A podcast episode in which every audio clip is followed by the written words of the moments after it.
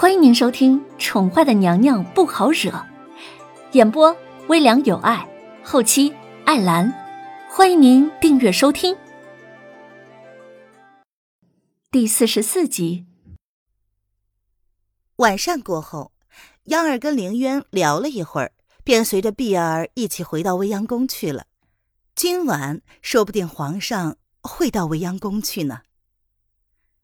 苏央儿走了之后，凌渊吩咐弦月给他备水，他想洗澡。凌渊生在南方，一直都有日日沐浴的习惯，平日都是晚上就寝之前沐浴。今日吃了水煮活鱼，吃的他一边是大汗淋漓，一边直呼痛快。是，娘娘先披一件外衫，以免着凉。弦月点了点头，给身后的宫女们使了个眼色，拿了一件薄外套，亲自给凌渊披上。弦月，你在龙贤宫伺候这么多年，对叶轩寒可有什么了解吗？凌渊默默的随着弦月的动作，开口状似随意的问。弦月似乎已经习惯了皇后娘娘私底下直接称呼皇上的名讳，她也知道。娘娘真的只是随口问问，并非有意试探，便十分自然的与他交谈起来。啊，弦月并非皇上的贴身宫女，平日里只负责皇上平时的衣服和配件，这些东西呢，一般都是交给思月姑娘之后，便去帮忙打理龙贤宫内的花花草草，很少能够近身跟皇上交谈的。哦，凌渊随声应道，示意弦月继续说。嗯，皇上是一个非常勤勉的人，平日里若没有来后宫过夜，通常会批阅奏折到很晚才睡，然后天还没有亮便已经起床继续批阅奏折，然后由思月姐姐伺候着去上早朝。嗯，罢了，就会待在御书房里跟大臣们讨论国事。弦月微微的眯着眸子，似乎陷入了朦胧的回忆之中。嗯，弦月从没有看过皇上发脾气。虽然皇上的性子确实是有些冷淡，不爱说话，嗯，不爱笑，但在弦月的眼里，皇上是个真正的君子，嗯，明君。弦月如实的说道，丝毫没有在凌渊的面前有所隐瞒。凌渊闻言点了点头。哦，皇上。不是人人都能当的。叶宣寒确实是个明君。北方大旱期间，他下旨拨粮救灾，免旱区三年税收，派人亲自去勘察灾区的灾情。这些在陵渊穿越过来的三年便有所耳闻。只不过，明君并不与好的归宿能画上等号。他既是认同了皇上的行为，也默许了他的掠夺和侵略。但这并不说明他会为了皇上献出自己的一生。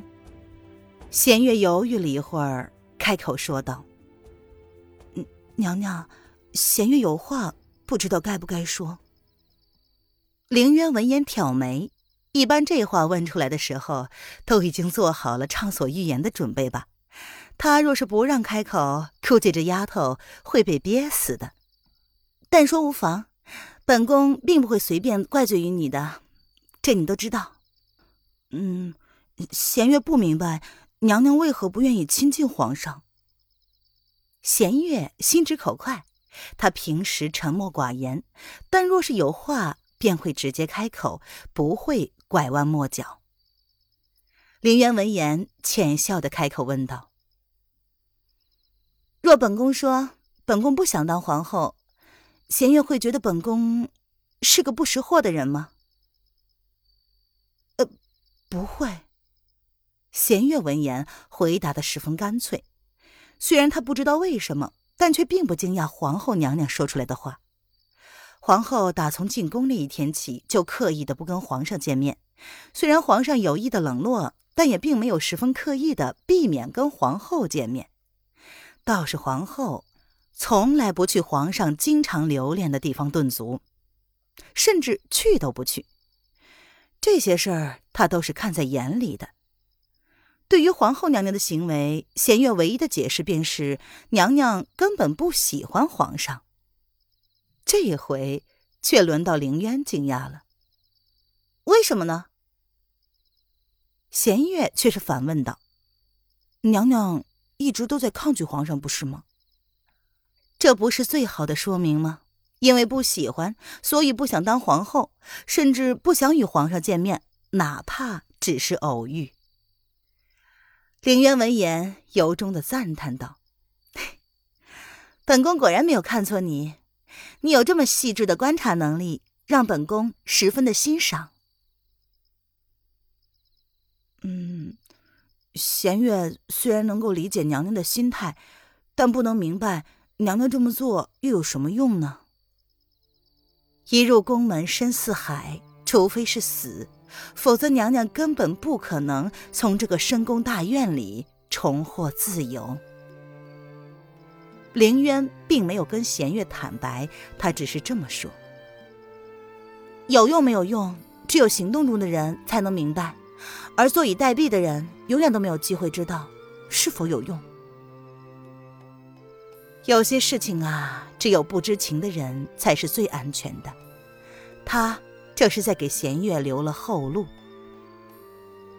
弦月敛下了眸子，掩去了眸中的情绪，低声的应：“啊，弦月明白了。娘娘有太多的秘密。”而她只能保持缄默，才是对娘娘最好的保护。禀娘娘，奴婢们已经准备好了，瑶儿姑娘已经在瑶池等候娘娘。外面的宫女已经准备好了，十分恭敬的在门口对凌渊说：“我知道了，娘娘这就过去。”弦月闻言，轻声遣退了宫女：“娘娘，弦月伺候你过去。”凌渊淡淡的吩咐：“不用了，本宫今晚想泡久一点，你先回去睡吧，有瑶儿伺候着就行。”弦月点了点头，却没有依言回去就寝。“啊，是娘娘有事吩咐一声，弦月就在外面。”这主子还没有睡呢，哪有婢女丢下主子自己去休息的道理？凌渊闻言也不为难他，只是淡淡的说。那好吧，早点去休息，在本宫这里没有那么多规矩。他交代完，便双手背后，随着宫女悠悠的往瑶池去了。你们都退下吧，本宫想一个人静静。到了瑶池，凌渊遣退了负责伺候他的宫女们，让他们去门外候着。是。宫女们闻言，低低的应了一声，便恭敬的退下，顺便替凌渊把门关上了。瑶儿素手往瑶池边上轻轻一指：“小姐，已经准备好了，喏，我把衣服给你放在边上了。”她似乎早就看准了凌渊想要一个人独处的意思，若非如此，小姐才不会让寸步不离跟着她的弦月姐姐离开她半步呢。果然不出瑶儿所料。待宫女们都离开之后，凌渊淡淡的吩咐：“瑶儿，你也退下吧，去门外候着，待会儿有事再叫你。”是小姐，洗完了别忘了要擦头啊，每次都忘了，到时候别说头疼。瑶儿闻言翻了翻白眼，像个管家婆一般，再三的提醒。林渊瞪了瑶儿一眼：“知道了，你这个死丫头，竟然敢教训你家小姐我！”是不是皮痒痒了？瑶儿听了，则是吐了吐舌头，扮了个鬼脸儿，则跟着出去了，徒留下凌渊一个人站在泱泱的大水池前。瑶池，凌渊坐在池边，素手纤纤，轻轻的试过水温之后，便起身轻解罗衫，裸着身子，将玉足缓缓的伸入了。满是玫瑰花瓣的温水之中，温热的水温让他感到说不出的快意，他不禁舒服的叹了一声，轻轻的坐了下去。